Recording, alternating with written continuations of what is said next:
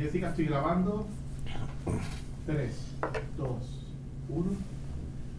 Saludos a mis amigos de Recursos Humanos con Calle. Hoy hablando de un tema bien interesante, a mis colegas de Recursos Humanos siempre escuchamos Career Path, que son esos pasos, ese camino que profesionalmente tomamos para crecer. Y tenemos un invitado muy especial en el día de hoy, donde nos vas a estar contando sobre su carrera y cómo comenzó y hasta dónde ha llegado. Así que no se retiran y siempre agradecemos a Exija SPGB por auspiciar este episodio. Cualquier información acerca de su bufete se pueden comunicar al 787-306-3200. Esto es Recursos Humanos con Calle.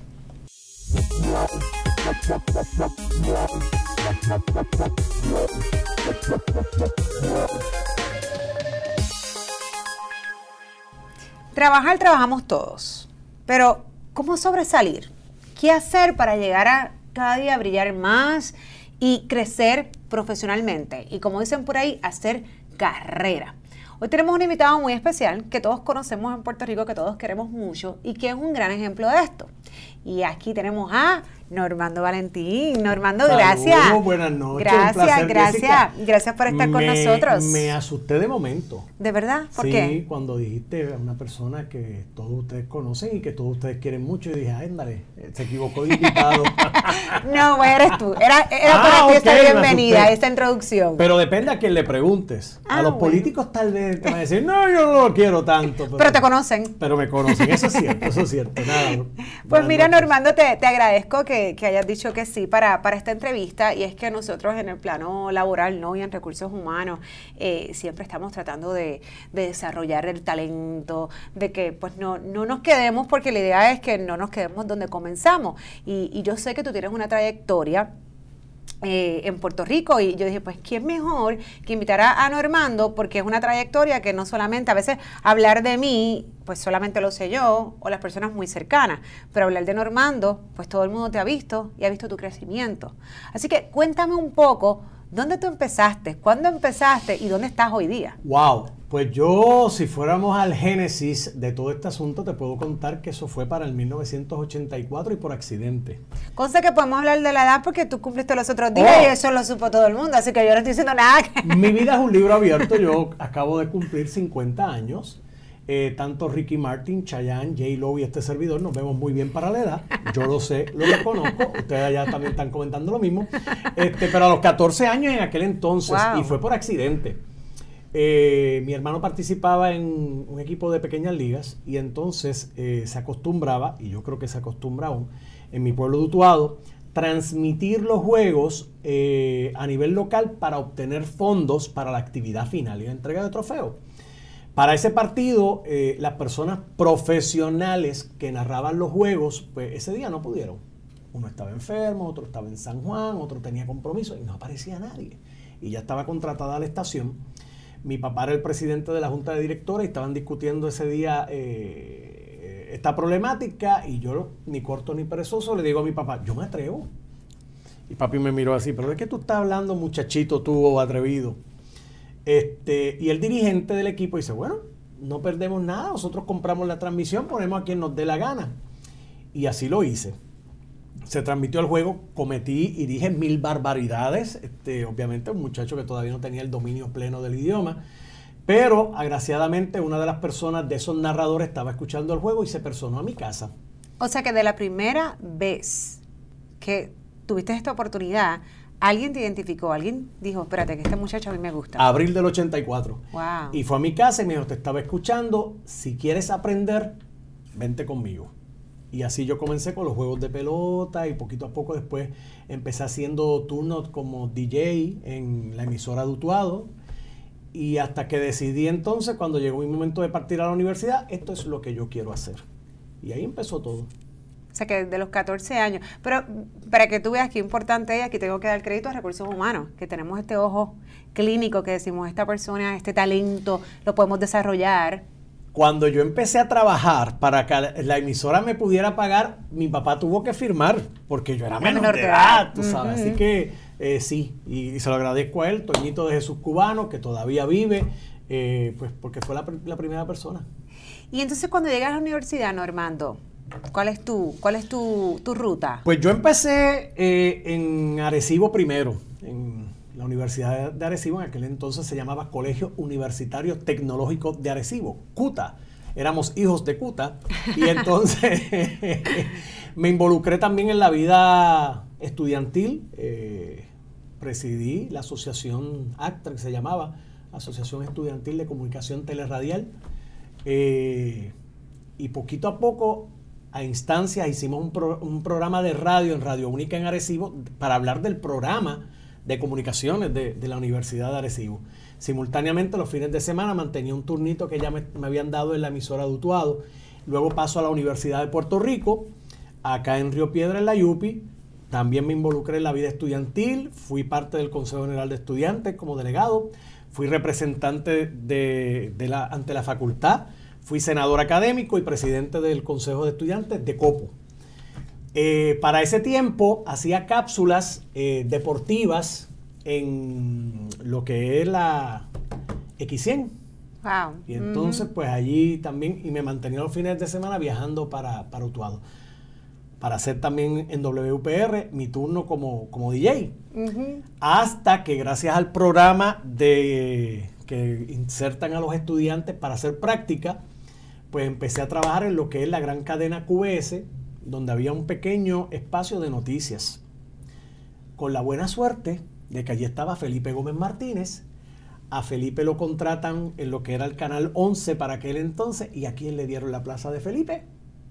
A ti. A Nico Fernández, a este que está aquí Al hijo de Cuta, Jerezano. a, a Jerezano, Gallito. este, y así empecé entonces en, la- en las noticias. Al poco tiempo hubo una serie de empresarios que eran de Noti1 que compraron lo que era el 630 en la cadena, la gran cadena de noticias y lo convirtieron en la super cadena de noticias en mayo del 92. Ahí hice redacción, fui a la calle, fui jefe de redacción, fui subdirector de noticias y cuando se jubila el veterano Machi Medina, a los 27 años soy director de noticias de una estación de radio y, y fue un reto, ¿no? Porque entonces tenía que estar pendiente a la programación más supervisar personal. Claro, y supervisar personal, que, que es la parte, es la parte a veces complicada, porque nosotros sabemos hacer lo que sabemos. Eh, ahora, hacer que los otros hagan lo que tienen que hacer, pues eso puede ser un poquito más. Y entonces es un reto porque tú eres jefe, eres director de noticias, pero a la misma vez eres psicólogo, eres consejero financiero, tienes que atender mil problemas, que si los nenes se enfermaron, que si tengo esta situación con una sume, que si... Entonces digo, espérate, yo no vine aquí para esto. Bienvenido a mi mundo. Así que fue una etapa interesante. Hasta que vendieron la estación en el año 2000 y ahí pasé, me quedé sin trabajo, porque como yo era el director de noticias, todo el mundo se acomodó y yo, y yo dije, "Eh, a rayos, ¿qué yo voy a hacer? Empecé a trabajar en un banco, en un programa que se llamaba Universia y era el director de contenido, que era un portal dirigido a universidades. Con la buena suerte de que Noti1 se roba a Carmen Jovet de WKQ, no se lo consultaron a Rubén Sánchez, que era el director de noticias de Noti1, Rubén se enoja, habla con Huberto Viaggi, a diablo, estoy con los, con los chismes de... que he mencionado nombres es parte de la trayectoria. Y eh, Rubén se va para WKQ, que, que todavía permanece. Entonces, en ese momento, pues no había nadie que hiciera el show de la mañana y me llamaron. Y en el 2001, a los pocos meses de yo estuve como tres meses en el banco nada más, paso a Noti1 a hacer el, el morning show. Y después hice el escándalo del día. Allí estuve hasta el 2003. Empecé a trabajar en Guapa Televisión los fines de semana y hubo un pequeño diferendo porque pues la gente, el gerencial de aquel entonces no quería que estuviera en los dos sitios. Y yo le digo, tú no me pagas exclusividad. Eh, si yo quiero trabajar los fines de semana, eh, asunto mío. no te Ujú, Si no cumpla". interfiere con tu trabajo. Pero no, no lo entendí así, pues me votaron, señores. Yo he pasado por ese trauma, fui votado. Normando Valentín ha pasado por un despido. ¿Qué podríamos decir? ¿Justificado? No, no, eso era totalmente injustificado, pero bueno, me fui, yo no formo revolución, ¿verdad? Me voy en paz. Eh, al poco tiempo me llama Luis Penche, empiezo a trabajar en Radio Isla 1320 y Quique Cruz me da un full time en noticias. Al poco tiempo, pues, formé, hicieron una prueba y me nombraron ancla para hacer Noticentro 4 a las 4 con Laisa Torre y Débora Martorell. Y simultáneamente trabajaba en Radio Isla. Al poco tiempo, unos años después, paso de Radio Isla a WKQ. Allí estuve haciendo 20 cosas, siempre manteniendo mi, lo que hago siempre en, en Noticentro.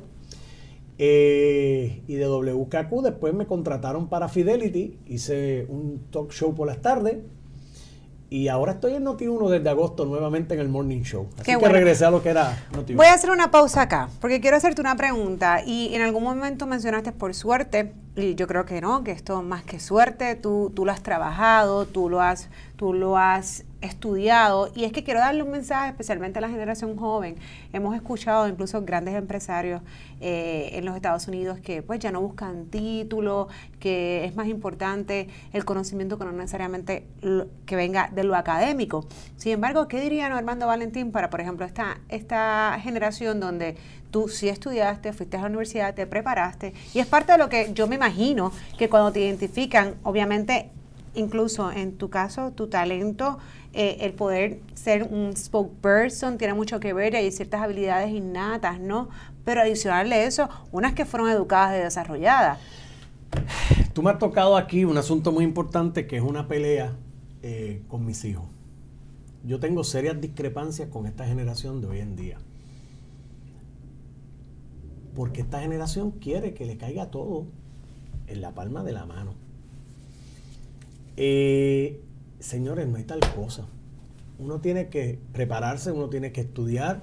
Yo hice mi carrera universitaria, vamos.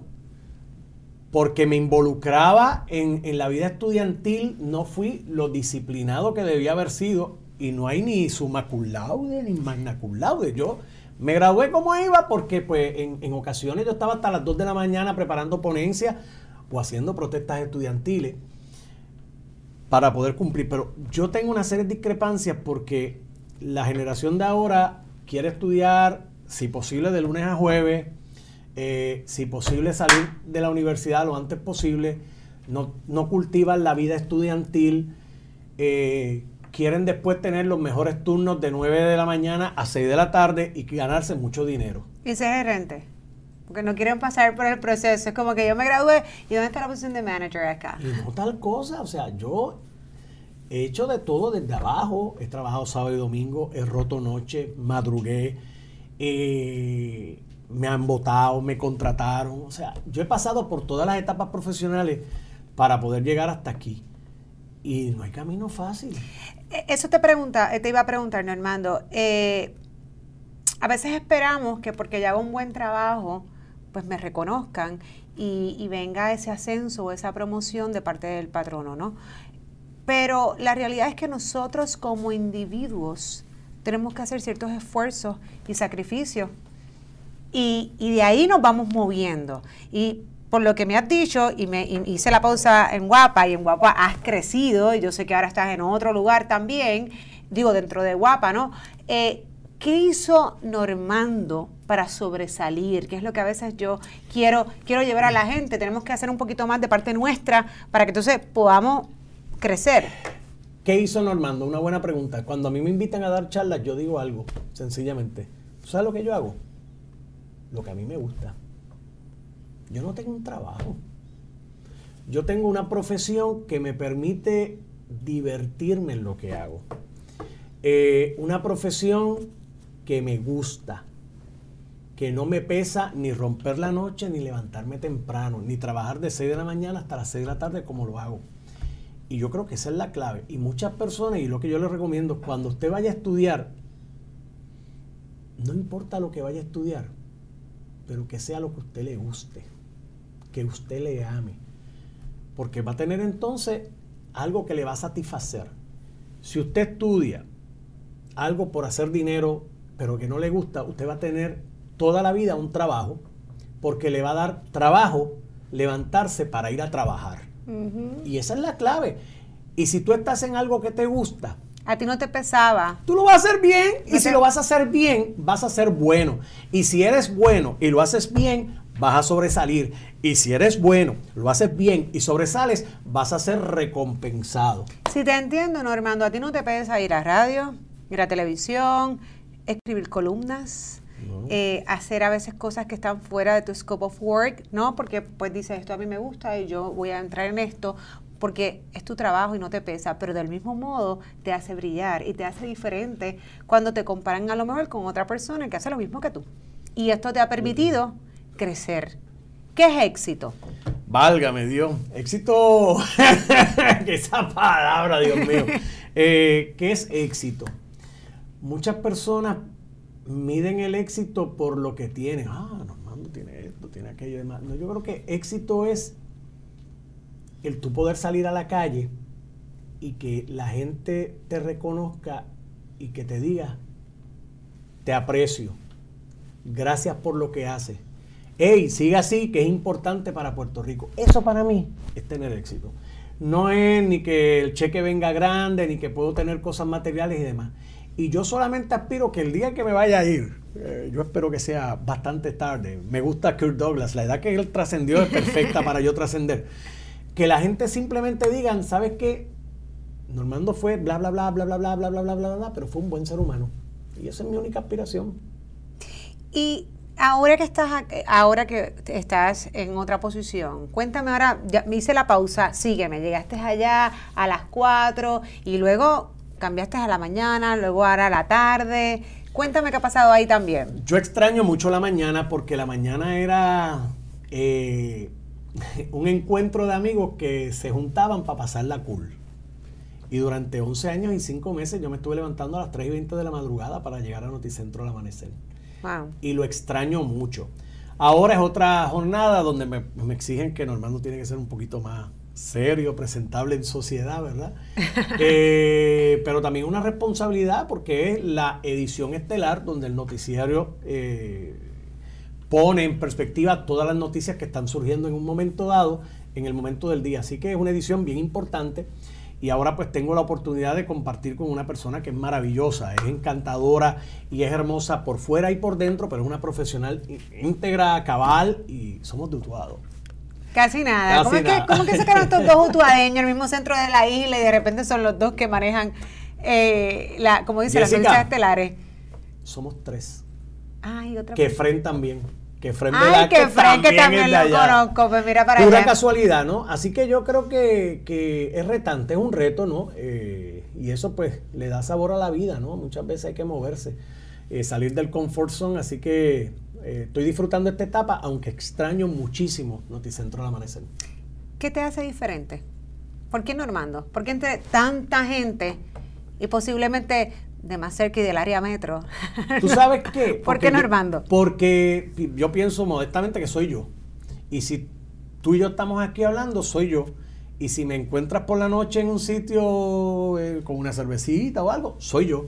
Este pues muchas veces mm, hay, personas que es como un personaje, lo que usted ve en cámara, eh, entonces súper cool, se presentan y después en la calle no, son parados y qué sé yo. Yo creo que hay que mantener el don de gente, ser genuino, ser transparente. Eh, yo creo que, esa es la diferencia, ¿no? Ese sería parte de tu, de tu secreto, que no es un secreto, que es simplemente ser tú, ser genuino. Y que no, tú sabes, yo voy y lo mismo le doy un abrazo al que estamos dando la China que, al presidente de, un banco y demás, o sea. No me quiero ir, Normando, sin, sin hablarle a estas personas que, que pues nosotros tenemos a veces desaciertos en nuestra carrera profesional y es parte de, pero ¿qué hacemos cuando pues esperamos una cosa que yo sé que te ha pasado y no vamos a hablar de eso, pero esperamos una cosa y no la obtenemos? Eh, cuando a lo mejor reconocen a la persona que está al lado y no a mí. Entonces esa oportunidad nunca va a llegar. Cuando yo voy a crecer? Tú has llegado y tú has llegado a posicionarte donde las colegas tuyos quisieran estar. O sea, ¿qué, qué, le podrías decir a esas personas? Yo... esta, esta, mujer me está haciendo reflexionar hoy. Yo he pasado, y tú dices, Normando es una persona de éxito, pero también yo he tenido mi, mi fracaso. Eh, he enfrentado despidos, eh, he aspirado a unas posiciones y yo entendía, y, quizá esto lo puedo hablar porque es algo que salió públicamente, ¿no? Cuando se dio lo de Guillermo José Torres, eh, yo decía, pues, ah, soy yo. y uno, eh, por, por, lo que, pero también yo me di cuenta que era un momento dado que era como un capricho, ¿no? Y las cosas llegan cuando tienen que llegar. Eh, claro, había una simbología muy grande. Yo admiro, crecí viendo a Guillermo José Torres y decir, pues el relevo, yo fui. Y, pero después me di cuenta, ¿no? Lloré, sufrí mucho, pensé que había sido injusto conmigo. Pero entendí que yo tenía un rol muy importante en la mañana que tenía que seguir cumpliendo. Cuando se da que Keila trasciende, pues también entendí que tenía que salir de ahí para cerrar ese círculo, ese capítulo, esa etapa y moverme a la otra. Y que pues, llegó ahora la oportunidad en el momento en que tiene que llegar. Es bien importante en la vida profesional de todo ser humano, aunque suena fuerte, tener que enfrentar el fracaso. Porque la vida es la suma y resta de victorias y de derrotas. Lo importante es que cuando tú llegues al final del camino, tú hayas sumado más victorias que derrotas, pero necesitas las derrotas.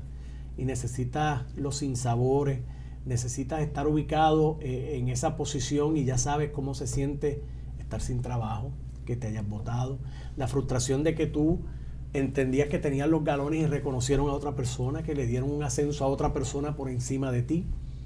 Y no echarle culpa a otra ni a las circunstancias, sino entender que hay un plan de que todo ocurra. La historia, por ejemplo, reconoce a George Washington como un gran general. George Washington perdió más guerras que las que ganó, pero ganó las más importantes. Exactamente. Y yo creo que de eso se trata, ¿no? Eh, y yo creo que no le tema al fracaso. El fracaso tiene que estar en la vida profesional de cada ser humano, enfrentarlo eh, y de eso aprender.